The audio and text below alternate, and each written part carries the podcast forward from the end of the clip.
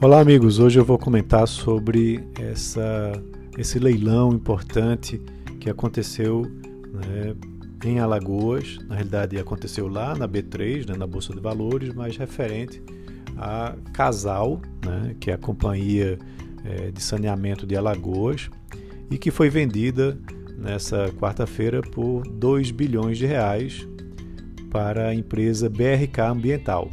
Ela foi quem deu o maior lance durante o leilão. Tinha uma concorrência né, de seis é, outras empresas também interessadas. E é a empresa é, que vai administrar o serviço público de fornecimento de água e esgoto na região metropolitana de Maceió pelos próximos 35 anos.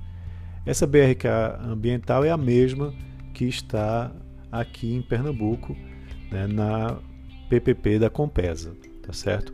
Esse leilão ele foi realizado, como eu disse lá na, na B3, né? houve muita movimentação por conta disso, gerou um ágio bastante interessante né? com essa receita dos 2 bilhões que eu espero que o governo de Alagoas não vá utilizar para pagar a folha, né? ele utilize isso para fazer investimentos. Mas a gente nunca sabe o que é que pode acontecer.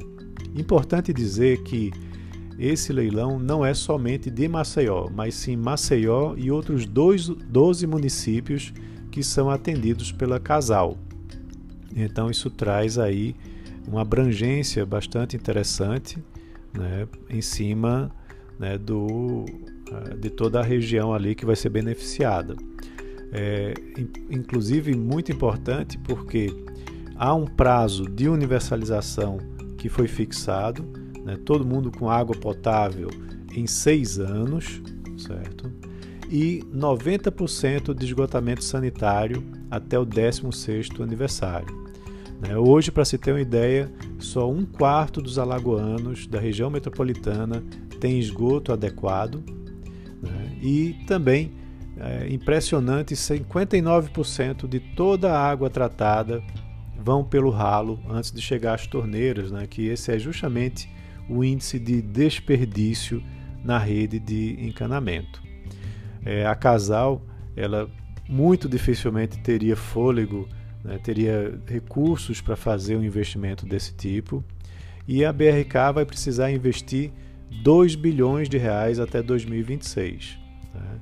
Então, isso é interessante porque, é, inclusive, a BRK Ambiental, para poder fazer é, esse investimento tem um retorno, vai ter que fazer esse investimento rápido né, para poder cobrar né, as tarifas. Se não for adiante, com o novo marco de saneamento, o governo pode é, facilmente é, caducar esse acordo e vai ter aí recursos também para fazer investimentos. Como eu mencionei, vai ser gerado um valor referente à concessão. Mas é, a gente tem que ver como que isso como é que vai ser o desdobramento disso.